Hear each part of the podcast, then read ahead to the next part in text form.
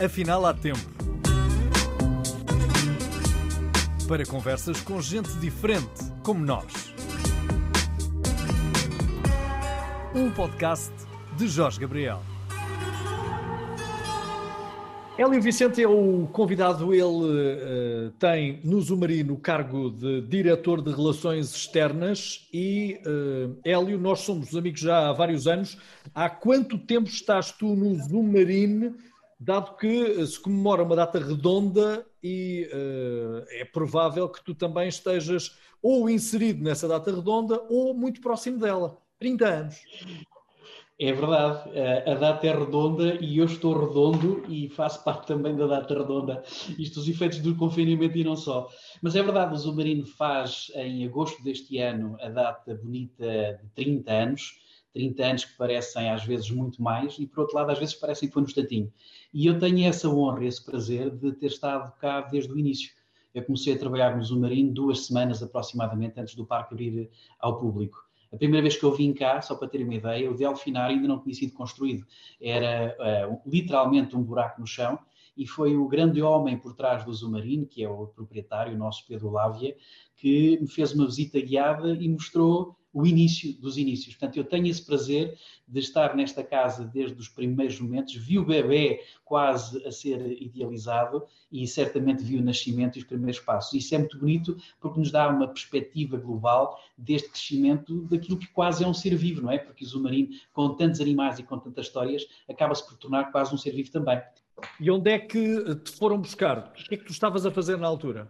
Uh, estava no meu segundo ano de cinco anos da Universidade do Algarve, Biologia Marinha, e fiz uma coisa que eu faço, isto não é exemplo para ninguém, não deve ser feito, uh, não obstante agora haver esta coisa dos jejuns intermitentes, mas eu fui fazer uma coisa que faço uma vez por mês. Fui tomar um pequeno almoço e, por coincidência, estava na altura um grande amigo meu, Frederico Cardigos, e que diz: opa, olha, anda cá. E sentou-me à mesa com o senhor, uh, que era o Paulão, e não sabia eu que durante o meu pequeno almoço estava a ser entrevistado. E assim foi. Uh, passado duas semanas recebi um fax a dizer que gostariam que iniciasse funções e eu sem saber que tinha sido entrevistado. E a minha história no Zumarino começa assim, com um pequeno almoço na Universidade do Algarve. Ora, há 30 anos, se o Delfinário ainda não existia, o Zumarino era o quê? Era um parque aquático exclusivamente? Não, não existia, e isso é, é, uma das coisas curiosas, foi um dos desafios que o Zumarino e a equipa teve ao longo dos anos, é que até nisso nós fomos pioneiros, modéstia à parte. Mas quando em 1988 o Pedro Lávia chega a Portugal, vindo da América, neste caso do Brasil e da Argentina, ele chega a Portugal e a legislação ainda não previa este tipo de empreendimentos. Ele esteve a trabalhar em Lisboa e depois, em 89, decidiu: vou criar finalmente o meu sonho no Algarve. E o sonho era o Zumarino mas não existia esta ideia de um conceito de um parque de diversões. Havia as, as feiras tradicionais, mas não no sentido de um parque, e muito menos um parque que conjugava educação com entretenimento, ciência com cultura, investigação e preservação da natureza. O Hélio, vocês recebem os primeiros animais logo em agosto ou uh, eles foram uh, vindo, foram aparecendo à medida que vocês foram, foram crescendo? O primeiro golfinho, eh, que no fundo acaba por ser o símbolo eh, do, do Marine, é também simultâneo com a abertura das portas ou uh, eles foram chegando? Afirmativo. Eles, é, o, o, Sam é, é, o nosso golfinho mais emblemático, é o histórico, é o pai e o avô de muitos dos, de, dos golfinhos que nós temos atualmente, já vamos na terceira geração de golfinhos. Uh, o Sam, tal como outros animais, foi chegando. Na abertura do parque, obviamente, nós, nós uh, deveríamos ter aberto mais cedo, mas entre outras coisas, uh, só conseguimos fazer a finalização de algumas áreas e a chegada de alguns animais que precisam de ser aclimatados. E, portanto, foi essa aclimatação que foi feita ao longo de todos os anos, não apenas no primeiro, que permitiu ir reforçando a nossa coleção. É importante que fique claro que muitos dos nossos animais, ao longo dos anos, nasceram cá e outros nasceram noutros parques zoológicos. E, portanto, nós não decidimos que agora vamos ter cinco golfinhos ou 40 araras. Isto é uma coisa que se vai construindo, tal como as nossas famílias, ao longo do tempo. Estes parques zoológicos são também alvo de alguma contestação, porque uh, há quem defenda que estes parques zoológicos o que fazem é uh, limitar a vida selvagem destes animais que deviam estar entregues à sua sorte no envolvimento da natureza, da sua biosfera, se quisermos, do local onde deveriam permanecer. Qual é a argumentação, ou como compreendes tu esta argumentação quando uh, o que vocês fazem tantas vezes é a recolha de animais que ou estão presos nas redes ou que dão à costa e que uh, vocês acabam depois por uh, transformarem o vosso parque aquático num porto de abrigo? essa é uma belíssima pergunta e eu compreendo perfeitamente muitos desses comentários. Alguns deles eu não compreendo porque alguns deles têm a ver com alguns preconceitos que existem em relação a algum tipo de atividades. Mas é importante ficar já aqui claro que, como tudo na vida, existem bons e maus Jesus. Existem bons e maus restaurantes, bons e maus programas de televisão, Sim. bons e maus carros, boas e más estradas. E nós temos que saber a diferença e não podemos generalizar uh, uh, nada, na verdade seja dita. O mesmo acontece com os jardins zoológicos. Existem bons jardins zoológicos, existem jardins zoológicos que infelizmente ainda não chegaram ao século XXI. Só para dar uma ideia, na Europa, a Associação Europeia e Aquários congrega cerca de 600 uh, eh, jardins zoológicos. Só em França existirão mais de 3 mil em Portugal, já agora por uma ideia, existem 23 parques zoológicos. E como tudo na vida, existem parques que uh, têm uma função muito básica, que é exibir os seus animais e proporcionar uma experiência lúdica aos seus visitantes, mas os parques podem e devem ser muito mais do que isso.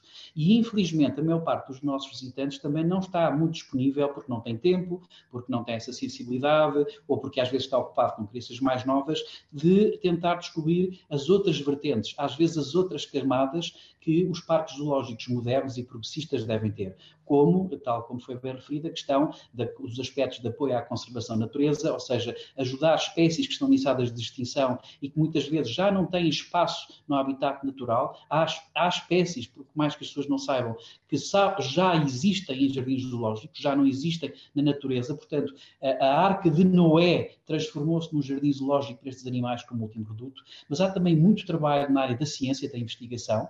Ainda recentemente nós acabámos um projeto muito importante com o doutoramento feito em parceria com a Fundação Champalimau, que estudava, entre outras coisas, a forma como os golfinhos descansam e gerem as suas ondas cerebrais e afins. E também trabalhamos muito a nível da educação ambiental, que as pessoas não sabem. Por exemplo, muito do trabalho que a nossa equipa de educação faz no inverno, mesmo quando o parque está fechado, é ir às escolas da região por convite do Alentejo e do Algarve, fazer ações de formação em diferentes áreas a pedido dos professores. Não vamos lá deixar brochuras, não vamos deixar materiais, a ideia não é fazer publicidade, vamos lá a convite dos professores apenas para dar formação, onde os nossos especialistas têm, obviamente, cartas e onde poderão fazer esse complemento à formação clássica e académica. E depois há outra questão que as pessoas muitas vezes não sabem, mas a culpa não é delas, é da forma como os Jesus comunicam melhor ou pior essas mesmas realidades, que é o apoio que damos, por exemplo, a animais arrojados. Por exemplo, o Zumarino foi uma das três entidades fundadoras da Rede Abrigos, que uh, foi criada em 1997, portanto já lá vão 24 anos, para prestar apoio aos animais que dão à costa.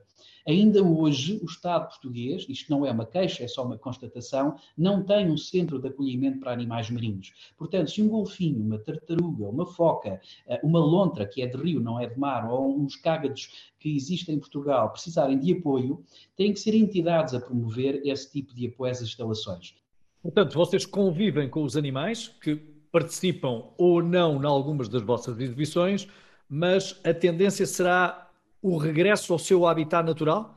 Ou vocês têm, têm espécies que têm mesmo de manter para garantir a preservação? Muito boa pergunta. É importante que nós tenhamos muito claro duas coisas. Há animais que pertencem à coleção zoológica, e há animais que não pertencem à coleção zoológica. Vamos começar por aqueles que não pertencem. Os animais que nos são entregues pelo Estado português e os animais que dão à costa são animais que não pertencem nem irão pertencer à coleção do Zoomarino. Nós não temos um centro de reabilitação porque queremos fazer, digamos assim, recrutamento zoológico. Essa não é a ideia. A ideia é ajudar a salvar esses animais, reabilitá-los do ponto de vista clínico ou do ponto de vista comportamental e devolvê-los ao selvagem. Quando isso acontece, os animais voltam o mais rapidamente possível para o selvagem. Depois temos a outra vertente, que é a vertente dos animais que pertencem às nossas coleções. As coleções zoológicas na Europa, por questões legais e éticas, são geridas por um corpo internacional, que é a Associação Europeia de Zoos e Aquários, que tem vários programas de gestão, que nós chamamos os EEPs e os studbooks, os livros de gestão, e esses animais são geridos de uma forma colaborativa com vários especialistas, especialistas em cada uma das espécies. Desses animais, desses indivíduos que pertencem às nossas coleções, há dois tipos. Aqueles que pertencem à coleção no sentido em que vivem cá, nasceram cá, fazem parte da nossa coleção, da nossa família, e depois existem aqueles que estão envolvidos em projetos de conservação, em que o objetivo é reproduzir uma espécie tenha desaparecido de um determinado ecossistema, que se tenha extinto ou tenha sido levado à extinção, reproduzi-los em quantidades suficientes, evitando o problema da consanguinidade e garantir o mínimo de contacto possível para que eles estejam preparados para voltar ao selvagem assim que as autoridades o permitam. Portanto, sim, temos três tipos de animais, dois tipos que pertencem à nossa família, mas um dos quais pode ser criado para ir para o selvagem. E depois existem os animais que são selvagens, que fazem uma temporada tipo hospital connosco e, assim possível, têm alta e voltam ao selvagem. É um erro uh, aquilo que se tem noticiado de que na Austrália, por exemplo, uh, centenas de golfinhos se, se suicidaram? Ou... Uh, sim, sim. é um erro dizermos, afirmarmos assim? Sim, sim. Eu uh, sou suspeito para falar, obviamente, mas a nível de formação na área da biologia marinha e estes 30 anos de experiência a nível de gestão de alojamentos e de estudos que tenho feito, vi categoricamente que é um erro. Não existe essa coisa como então, o que é que, uh, os o que é que está a acontecer na Austrália, Hélio? Na Austrália acontece uma conjugação de fatores, na, análise que eu faço. Uh, obviamente que estamos a generalizar, portanto, nem todos os eventos são os mesmos, mas na maior parte das vezes é uma coisa muito simples. Estes grupos são grupos sociais. Nem todas as baleias, nem todos os golfinhos têm uma vida social. Em muitos casos, a base da estrutura social é a mãe e a cria. E os outros animais podem se juntar naquilo que nós chamamos os grupos de fusão e fisão. Portanto, normalmente são grupos pouco gregários com exceção de algumas espécies que formam regimes, grupos matriarcais, em que uma fêmea é acompanhada pelas suas descendentes, normalmente sempre do sexo feminino, portanto, as suas filhas, as suas primas, as suas irmãs, etc., liderados sempre por uma matriarca. Os machos quando entram no desmame, são afastados do grupo para evitar problemas de consanguinidade. Portanto, na tradição dos golfinhos e das baleias, em muitos casos, há um líder, que normalmente é a fêmea mais velha, e mais possante, e o. E o que acontece é, nas deslocações, sejam elas de migração, de alimentação ou descanso, os animais tendem a, a, a, a gerir, a gerir não, a seguir o seu líder, a tal fêmea. E o que acontece muitas vezes é que há erros de navegação às vezes, e, na, e naquelas zonas que nós temos vindo, Austrália, Tasmânia e afins, uh, nós vemos que a, a, configuração, o perfil das zonas costeiras é muito lento. Não é como acontece, por exemplo, em Portugal, onde que a poucos metros da linha de maré, da linha de praia onde nós estamos, já existem 10, 15, 20 metros de profundidade. Em alguns locais existem centenas de metros em que a profundidade vai aumentando muito lentamente e, portanto, pode-se fazer um quilómetro em que a profundidade média são 2, 3, 3 metros. Mas o que acontece é, se a maré baixa e se esse grupo estiver a passar, esse grupo fica preso durante a maré. E depois há outra situação que é, mesmo quando não há esse baixio, às vezes o que acontece é a fêmea tomou uma decisão que é eu vou nesta direção. Mas essa fêmea, por exemplo, e acontece com frequência, pode ter os tais problemas a nível do ouvido interno, com os tais parasitas e não só, e estar doente, e portanto cometer um erro. E o que é que o grupo faz? O grupo segue a fêmea, segue o líder Junta-se outro critério terrível nestas circunstâncias, que é estes animais, quando são sociáveis, quando pertencem a uma estrutura social, a uma espécie de estrutura social, acabam por ser razoavelmente, como é que eu vou dizer isto, coesos nos seus atos. Portanto, quando há uma situação de stress, os animais tendem-se a agrupar. Portanto, quando há um arrojamento, os animais tendencialmente vão se agrupar todos cada vez mais. A situação é de stress, portanto, eles unem-se unem-se fisicamente. E, portanto, nós temos nestas alturas 20, 30, 50, às vezes 200 animais que fazem parte de um grupo mais ou menos coeso, fusão, fisão, que no momento de stress estão a seguir o líder, o líder enganou-se ou está doente, eles juntam-se todos e quanto maior é a dificuldade, maior é o stress, mais tempo se uh, decorre, maior vai ser a necessidade deles se juntarem. Ok. Uh, vocês também aí no Zumarino têm o líder, tem o golfinho que é aquele que Temos. rege as atitudes dos outros com quem ele convive? Ou a líder, não é? Como tu me dizias, a líder. Exato. Nós, neste caso, temos mais do que um líder, porque, embora as pessoas não, a maior parte dos nossos visitantes não tenha essa noção, nós temos três grupos de golfinhos no Zumarino e esses grupos estão, eh, embora sejam uma família, eles não estão juntos. Uh, a maior parte dos nossos visitantes conhece o Delfinário do SAM, é aí que fazemos a apresentação. Chama-se Delfinário do SAM exatamente porque o nosso líder, o nosso fundador, o pai e o avô de muitos dos nossos golfinhos, uh, viveu ali uh, a sua vida. nesse grupo, esse é o grupo matriarcal, é ali que estão as fêmeas e estão as suas crias até serem desmamadas. As crias fêmeas permanecem nesse Delfinário do SAM. Os machos fazem aquilo que aconteceria no selvagem, que é vão para um grupo de solteirões. No selvagem, muitas espécies de golfinho, incluindo esta, assim que são desmamados, juntam-se em grupos. Mais uma vez, os tais grupos de fusão-fisão, porque são, são agrupamentos que às vezes podem ter centenas ou milhares de animais durante uns minutos ou umas horas, mas logo a seguir podem-se partir em dezenas ou centenas de pequenos grupos. Portanto, nós reproduzimos, e fomos o primeiro parque zoológico na Europa a fazer, criámos um segundo habitat, em 2000, precisamente em 2000, e esse habitat, que se chama Lagoa Azul, eh, replica essa componente da estrutura social dos golfinhos, que é o grupo dos machos adolescentes, os solteirões. E depois temos uma terceira área onde estão os adultos. Como é o dia a dia de um golfinho? Eh, ele dorme muitas horas, ele tem hábitos muito eh, restritos e repetitivos dos quais não abdica? Uh, bom, primeiro do que tudo, não, eles não dormem. Isto é uma das não coisas extraordinárias. Mesmo. Não, não, é um mito. Não, não é um mito. Não, não, não é um mito.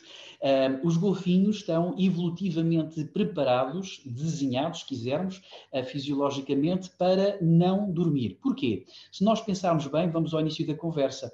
O meio selvagem é exatamente isso selvagem. Os golfinhos não têm tocas, não podem subir para cima de uma árvore, não se podem refugiar numa casa e, portanto, a qualquer altura, um golfinho pode ser atacado por um predador. Poderá ser um tubarão, poderá ser outros golfinhos. Atenção, que há golfinhos que matam outros golfinhos. Inclusivamente machos que matam crias para que as fêmeas, tal como acontece, por exemplo, com alguns felinos, como os leões, para que as fêmeas entrem em cio e estejam disponíveis para acasalar com esse, com esse macho. E, portanto, no selvagem, os golfinhos também são atacados. E ao longo destes milhões de anos de evolução, eles aprenderam a fazer aquilo que eu vou utilizar uma metáfora, obviamente, mas fazer aquilo que nós dizemos em relação aos gatos que dormem com o olho aberto e outro fechado. Na verdade, eles não dormem, o que eles têm estão organizados do ponto de vista fisiológico para trabalhar com hemicérebros. Enquanto o lado esquerdo da cabeça está a dormir, que não é bem a dormir, o lado esquerdo, aliás, o outro lado direito, estará atento para, entre outras coisas, respirar. Se um golfinho adormecer, ele vai morrer asfixiado. Se antes disso não for comido, por exemplo, por um tubarão. Por isso é que é fundamental parques modernos que têm golfinhos e não só, como é o caso do Zumarino, trabalharem na medicina preventiva. Porquê? Nós não podemos anestesiar um golfinho. Nós não podemos uh, uh, dopar um golfinho, nós não podemos dar-lhe um anestésico que o ponha a dormir ou um medicamento que o ponha de tal forma uh, descontraído, digamos assim, que faça com que isso interrompa ou perturbe a sua capacidade respiratória. Se um golfinho fosse anestesiado, esse golfinho morria asfixiado. Portanto, nós trabalhamos muito com a medicina preventiva, precisamente para garantir que estes animais, se por qualquer motivo desenvolverem uma patologia qualquer, essa patologia é detectada o mais rapidamente possível e é combatida de forma que esse animal não entre num estado mais grave desse problema e que possa precisar de uh, intervenções clínicas, médico-veterinárias mais robustas que exigissem, por exemplo, uma intervenção em que o animal tivesse de ser anestesiado porque se isso acontecer, nós temos um problema muito grave. Depois há outra questão que é, eh, se nós operássemos um golfinho, mesmo que ele pudesse ser anestesiado dessa forma clássica, como nós conhecemos com os animais, tecnologicamente poderia ser possível, mas é muito difícil. Imaginemos que nós operávamos um golfinho e depois cozíamos o golfinho como? E pulávamos dentro d'água como? A, a cama, não existem camas para golfinhos, portanto, esse animal tem que sempre voltar dentro d'água. Portanto, nós não podemos fazer um corte com essa leviandade, imaginemos com uma operação, e depois cozê-lo e voltar a pôr dentro d'água, que nós sabemos é um meio muito propício para contaminações com vírus e bactérias. Portanto, é um desafio tremendo e nós temos que uh, ter esse cuidado na medicina preventiva. Por isso, uh, uma das coisas que nós fazemos para evitar a rotina dos golfinhos é precisamente enriquecimento ambiental e um trabalho na medicina preventiva, fazendo com que estes animais participem de uma forma muito positiva em tudo aquilo que os nossos médicos veterinários, em tudo aquilo que os nossos biólogos, investigadores e afins necessitem. Por exemplo, precisamos de fazer uma recolha de sangue, nós não imobilizamos o golfinho, nós treinamos o golfinho para ele apresentar-nos a barbatana caudal e colhermos sangue. E quando digo sangue, digo fezes, urina, sêmen, uma ecografia, uma endoscopia, uma escovagem de dentes, uma pesagem, Portanto, há mais de 70 comportamentos voluntários que nós vamos treinando ao longo de todo um ano para garantir, ponto um, que os animais estão preparados para colaborar voluntariamente com as equipas técnicas, sem stress, sem imobilização, sem contenção física ou química e, ao mesmo tempo, eles estão envolvidos em programas de enriquecimento ambiental, alguns programas pedagógicos, algumas apresentações. Um dia clássico de um golfinho no submarino poderá implicar 10 a 20 minutos diários de treinos, espalhados em duas ou três sessões, uma, duas ou três apresentações, um evento didático e o resto do tempo é, por mais que isto possa parecer uh, uma tentativa de criar inveja a alguém, uh, mas a verdade é que é brincar, a brincar com os nossos cuidadores. Como é que uh, um golfinho vive tantos anos num espaço confinado e não se estressa e não começa a estar saturado das mesmas atividades? Era isso que queria saber também. Eu, não? É? Eu, eu, eu não gosto muito de comparar golfinhos com humanos, porque na verdade eles são muito diferentes, mesmo muito diferentes a vários níveis. Embora sejam mamíferos como nós, mas é um bocadinho aquilo que acontece cada vez mais nas sociedades ocidentais. Não é uma questão de tamanho do espaço, é uma questão de diversidade e dos estímulos no espaço. E eu vou dar um exemplo clássico que eu acho que toda a gente se vai identificar. Quem tem adolescentes em casa, ou já os teve, ou já foi adolescente, sabe que se nós permitirmos, muitos adolescentes passam horas ou dias seguidos fechados fechados no seu quarto.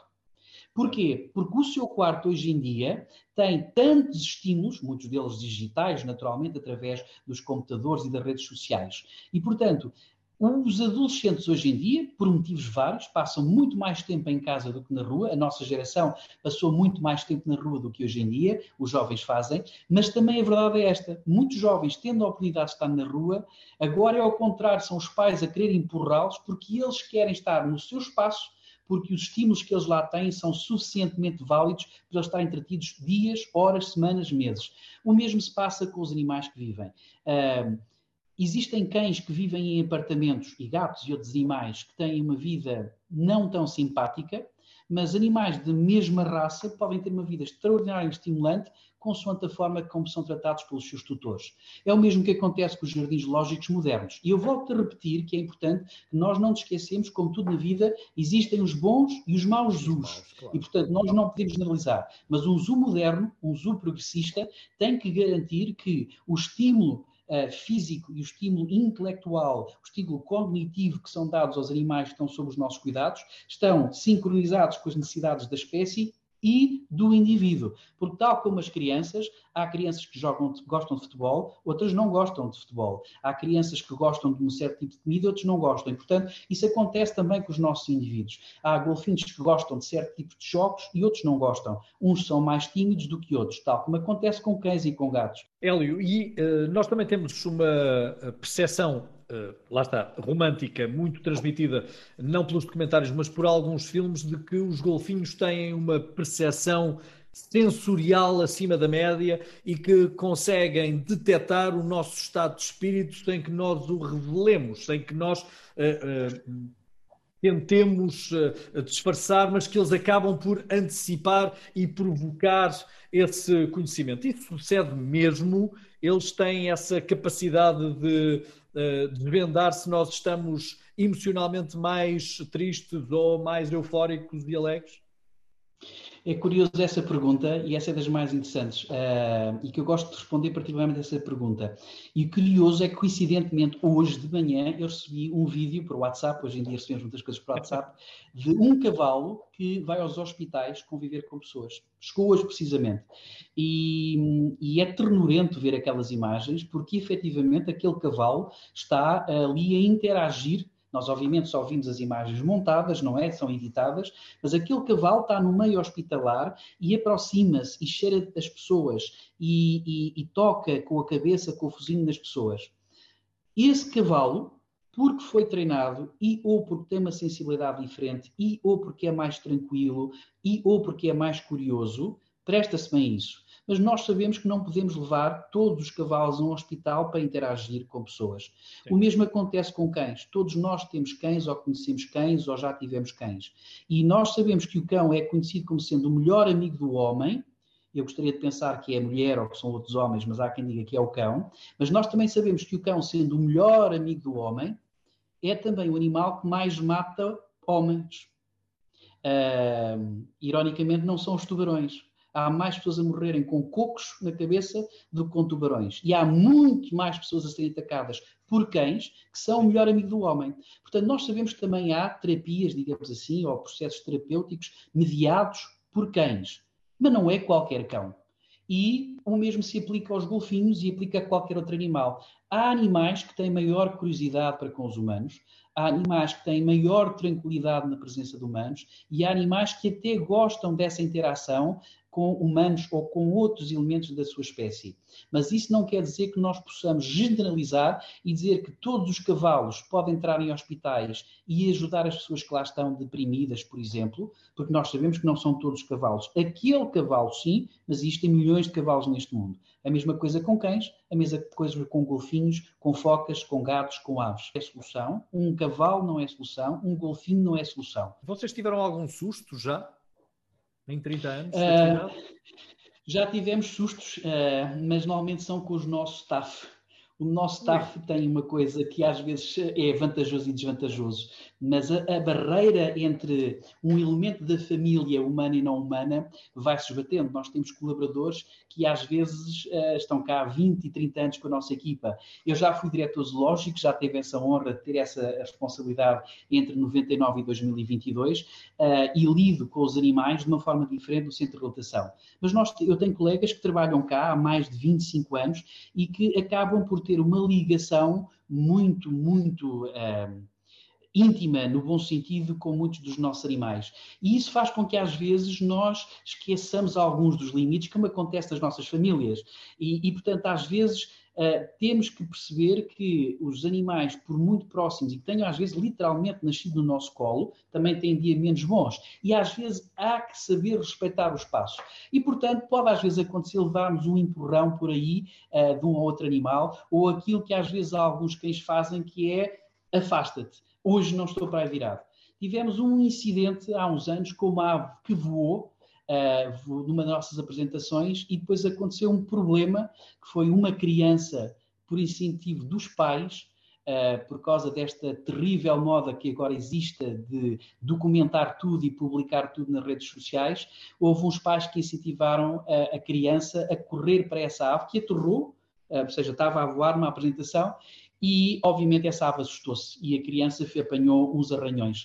Não foi um ataque da ave, a ave foi surpreendida, mas sim já tivemos um acidente e, infelizmente, não foi por culpa da ave, foi por culpa dos pais que não souberam dizer àquela criança que aquela ave aterrou, mas nós temos que respeitar o espaço dela e isso não foi respeitado. Falaste há instantes de Covid-19 uh, e percebemos que esta doença, pelo menos os dados que nos foram indicados, foi que uh, transitou de animais para humanos não recearam que dos humanos pudesse atingir algum dos animais?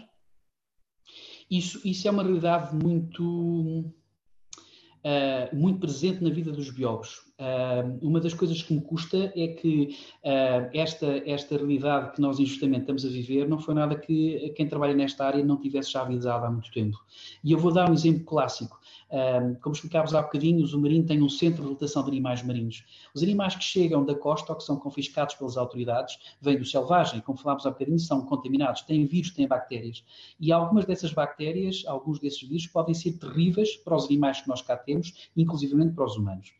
Um, mas eu tenho como filosofia, e o Zumarim tem como filosofia, que o que acontece no Porto de Abrigo tem que ser o mais transparente possível. Nas outras áreas também. Mas nós, quando recebemos animais no centro de lotação, estamos a receber animais que estão à guarda do Estado português. Portanto, nós não só temos a obrigação de tentar salvar aquela vida e devolvê-la à natureza o mais rápido possível, mas também temos que ensinar os portugueses e não só a importância de uma resposta urgente para salvar vidas, mas também a importância e ética de salvar essa vida, porque muitos desses animais, mais uma vez, só tiveram o azar de ter uma interação com uma rede, com um barco, com um saco de plástico. Uh, mas durante estes anos todos em que nós fazemos reabilitação, ninguém entra nesse centro de reabilitação, a não ser pessoas como tu e jornalistas que trabalham nas áreas do ambiente e afins. Porquê? Os jornalistas e quem trabalha, como tu trabalhas, num programa que comunica todos os dias milhares de mensagens fundamentais para o equilíbrio da nossa sociedade, essas pessoas ajudam a mudar mentalidades. Tal como esta conversa, uh, espero que o possa vir a fazer e é um dos objetivos e eu agradeço por isso. Mas quando alguém da comunicação social, que são as únicas pessoas que estão autorizadas, mediante certas regras, a entrar no centro de votação, fazem, desde sempre o fizeram com uma touca, uma bata médica, luvas, em alguns casos, e uns sapatos de plástico também. Essas pessoas desinfetavam as mãos antes, desinfetavam as mãos depois. Os técnicos que lá trabalham como não usam essas batas, têm umas, umas fardas especiais, não podem sair do porto de abrigo sem antes tomar banho, desinfetarem-se e mudar de roupa. Tanto mais que a roupa que é utilizada no centro de lotação é lavada e secada lá dentro. E nós fazemos isto há mais de 20 anos. Portanto, a realidade dos zoos e dos centros de lotação já previa este tipo de situação, que é a transmissão de doenças de humanos para uh, animais e de animais para humanos, as zoonoses. Só que o problema é que nós, no dia de hoje, Uh, fomos normalizando este contacto com animais, com os cães, com os gatos. Aliás, ainda recentemente, Ana Daniela Soares, uma colega da RTP, publicou um livro fantástico chamado Cobos, Lagartos e Baratas, os melhores amigos do homem, e mostra precisamente como cada vez mais nós humanos temos esta necessidade quase egoística de ter animais exóticos em casa. Mas esses animais são portadores de doenças. E, e vou dar um exemplo clássico a, a, omnipresente tartaruga, que na verdade é um cágado, o cágado da Flórida e não só, que nós compramos aos milhares nas lojas em Portugal e na Europa fora e não só. Só para ter uma ideia, esses cágados já andaram a ser vendidos em média aos 400 mil por ano em Portugal. Os cágados verdes que nós vimos naquelas ilhas artificiais. Esses cágados são uma das principais, se não a principal forma de contaminação em Portugal em crianças de salmonelas. Os cágados são portadores de salmonelas.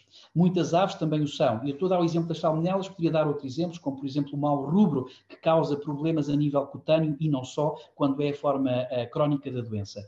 Mas esses, essas salmonelas que estão presentes uh, uh, no, no organismo dos cágados levam todos os anos muitas crianças ao hospital, crianças e às vezes adultos, mas é mais fácil com as crianças, obviamente, por contaminação por salmonela. E tem a ver com cágados. E essa é uma realidade que os biólogos, não é apenas em Portugal, e não são apenas os biólogos zoológicos, e muito menos no submarino, mas também que andamos a alertar há muito tempo.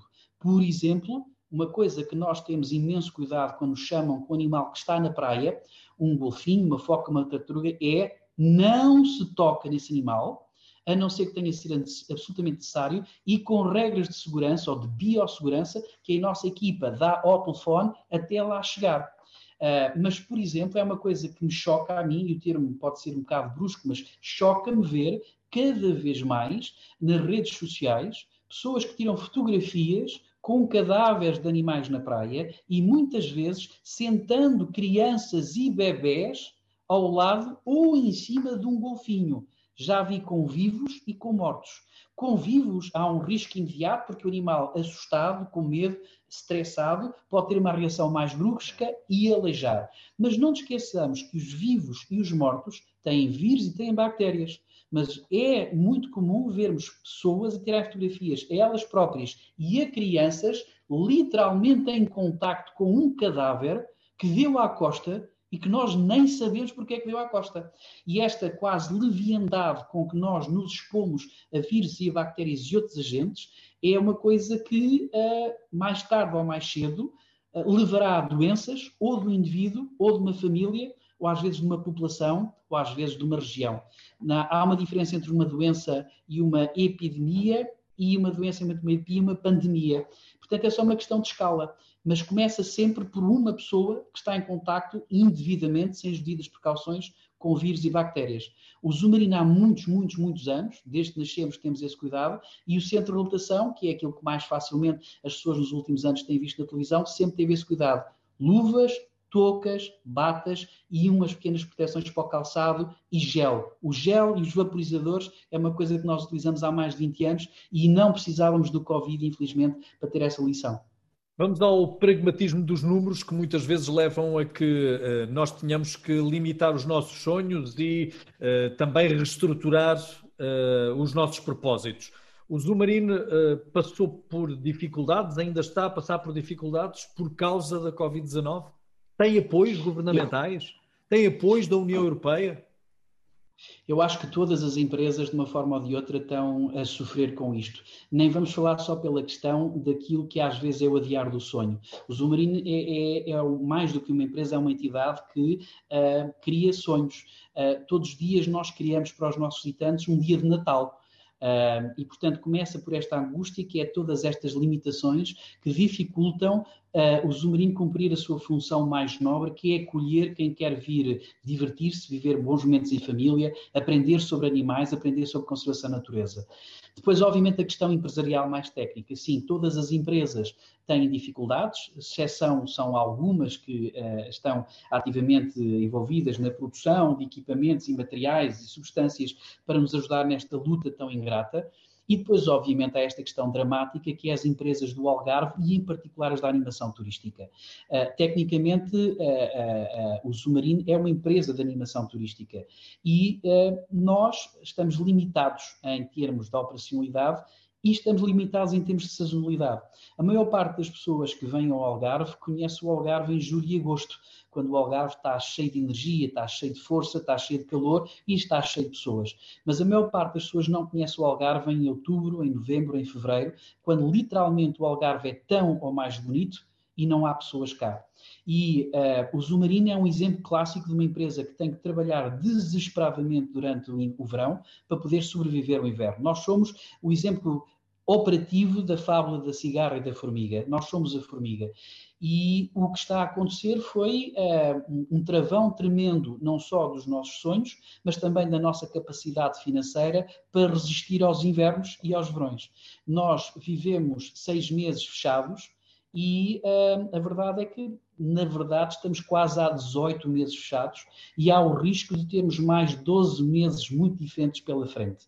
Hélio, quais são as características que um qualquer cidadão que concorra a um trabalho uh, no submarino tem de ter para poder ser admitido, uh, retirando as valências académicas?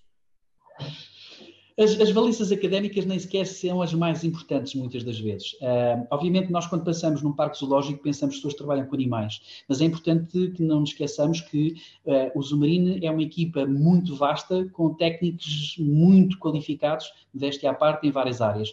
Nós temos pessoas que trabalham no marketing, pessoas que trabalham, obviamente, no cuidado com os animais, temos pessoas que trabalham nos transportes, temos pessoas que trabalham nas relações públicas, os técnicos de reabilitação animal, temos pessoas que trabalham na alimentação restauração, exatamente. na restauração e, inclusivamente, temos pessoas que trabalham na alimentação zoológica. Temos pessoas que estão responsáveis pela qualidade da água, temos pessoas que estão responsáveis por jardinagem. Portanto, há muitas qualificações. Nós temos dezenas e dezenas de tipologias de funções no Zumarino. Uh, mas, obviamente, as pessoas, quando pensam no Zumarino, pensam em animais, pensam na componente zoológica.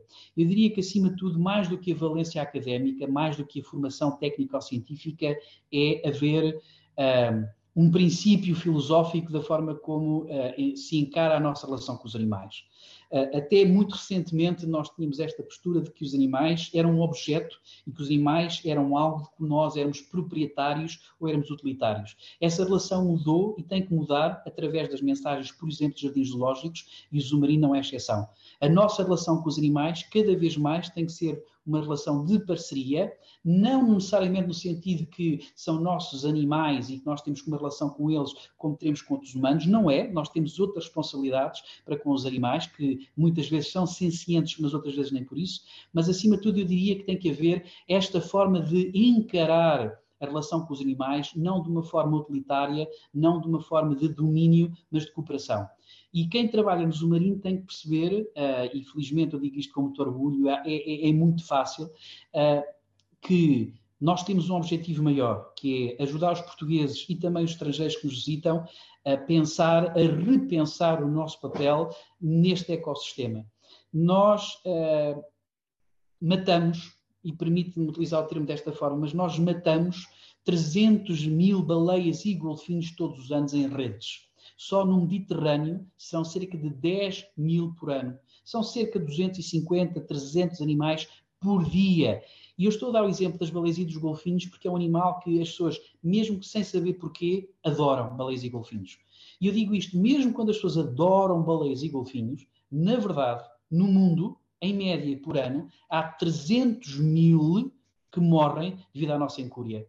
E é importante que entidades como o Zumarino e os colaboradores do Zumarino percebam isto, a necessidade a urgência, mas também esta extraordinária oportunidade que é, através dos nossos animais, através da relação de cumplicidade e de confiança que temos com eles, explicar que o nosso reposicionamento como seres humanos neste planeta deve ser mudado. A forma como nós escolhemos a nossa alimentação, a forma como nós gerimos os nossos resíduos, a forma como nós produzimos mais ou menos resíduos, o tipo de energia que escolhemos e o tipo de opções que tomamos quando vamos para a natureza não nos podemos esquecer que um passeio na floresta, um passeio de barco, um mergulho, é entrar na casa de animais que não decidiram que de repente queriam lá um humano. Por fim, Hélio, uh, se não estivesses a trabalhar aí no Marino, uh, estarias como biólogo uh, no outro lado qualquer do mundo. Nunca pensaste nisso? Em, não. Ok, já é... tenho esta experiência no submarino, agora vou, sei lá, para os Estados Unidos. Ela pergunta. Austrália, outra qualquer localização onde nós sabemos que há programas para biólogos e há investigações de biólogos provavelmente mais uh, acutilantes, mais fascinantes. Não sei, estou a perguntar. Um, eu tive a sorte e tive o privilégio de ter o meu emprego de sonho. Uh, a, a, nossa geração ainda se recordará, os mais novos não, mas nos anos 85 e 86 do século passado passou na RTP uma série chamada O Roberts, na versão original Danger Bay. E o herói dessa história era um homem que tinha duas licenciaturas, era biólogo e veterinário, trabalhava num jardim zoológico, que era o Aquário de Vancouver, e era responsável por um centro de reabilitação de animais marinhos. Ao mesmo tempo, era diretor zoológico e diretor científico. E eu tive essa honra, esse imenso privilégio de um sonho de adolescente, quando eu tinha 14 e 15 anos, ter transformado em realidade precisamente no Zumarino. Eu comecei a trabalhar aqui quando tinha 19 anos e fui diretor zoológico, fui diretor de Ciência e Educação e sou desde 2002 o diretor do Centro de Reabilitação. E não me imagino a trabalhar num outro espaço. Uh, eu cresci aqui como homem. Uh, eu comecei cá com 19 anos e vou já com, se as contas não me calvam, quase não 30, não é? Não quase, estou 31, 32 anos de idade, portanto. não, mas a verdade é que comecei cá com 19, vou, estou com 49, estou a chegar aos 50. E toda a minha vida adulta, toda a minha vida profissional, toda a minha vida académica e muito da minha vida familiar, eu passei aqui. Portanto, eu não me imagino a trabalhar nesta, nesta aliás, a trabalhar nestas áreas fora do Zumarino. Uh, obviamente que há desafios, há propostas, algumas profundamente aliciantes, algumas fora de Portugal, Uh, mas eu acho que se um dia eu der o salto uh, para outro projeto, é pouco provável, mas a gente não sabe as voltas que o mundo dá, talvez seja um bocadinho no cruzamento destes dois mundos, no mundo da biologia e no mundo da comunicação. Gostava muito de poder produzir, estamos a falar produzir no sentido clássico de produção, projetos na área da comunicação que passassem pelo ambiente, pela conservação da natureza eu acho que cada vez mais o meu papel passa por ajudar a, a, a, comunicar certas urgências ambientais, certo tipo de dinâmicas e certas formas de nós uh, mudarmos o paradigma. Há animais extraordinários neste planeta que a maior parte das pessoas nunca ouviu falar. Há histórias fantásticas de pessoas que trabalham no mundo a tentar salvar outros animais, outras espécies, a salvar, às vezes, a última esperança daquela espécie poder chegar uh, ao fim do ano. Por exemplo, no Golfo do México, uh, existe uma população de golfinhos chamada vaquita, não são tecnicamente golfinhos, mas é do grupo dos golfinhos, e só já existem 12 no mundo inteiro. 12. A probabilidade destes animais chegarem ao final de 2001, aliás, desculpem, 2021, uh, sem serem uma espécie extinta, é muito reduzida. Mas, como devem imaginar, geneticamente, uma espécie que está reduzida a 12 indivíduos é uma espécie que está condenada geneticamente. E eu acho que há, há, há urgência cada vez mais de continuar a, a, contar essas histórias. Portanto, se eu um dia deixar de trabalhar no submarino, uh, que eu acho difícil, mas é possível, talvez seja porque eu estou do outro lado a ajudar equipas da comunicação, da biologia e, e da produção clássica de, uma, de, um, de um, documentário ou afins, uh, e portanto estar por trás das câmaras a ajudar a passar essas mensagens que eu acho que são ao mesmo tempo urgentes, mas acima de tudo também muito bonitas. A entrevista na íntegra estará disponível no Spotify e no canal de YouTube Jorge Gabriel Oficial.